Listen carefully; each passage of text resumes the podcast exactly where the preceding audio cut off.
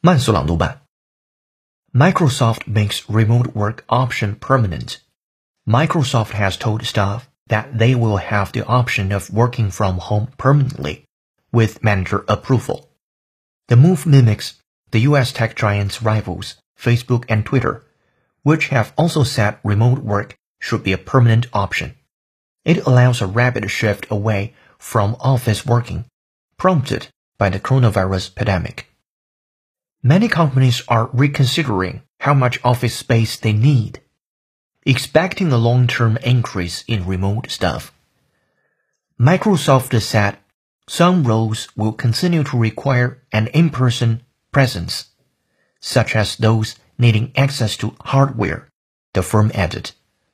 But many staff will also be able to work from home part-time without needing formal approval from their managers. 本节课程就到这里，好老师恭喜你又进步了。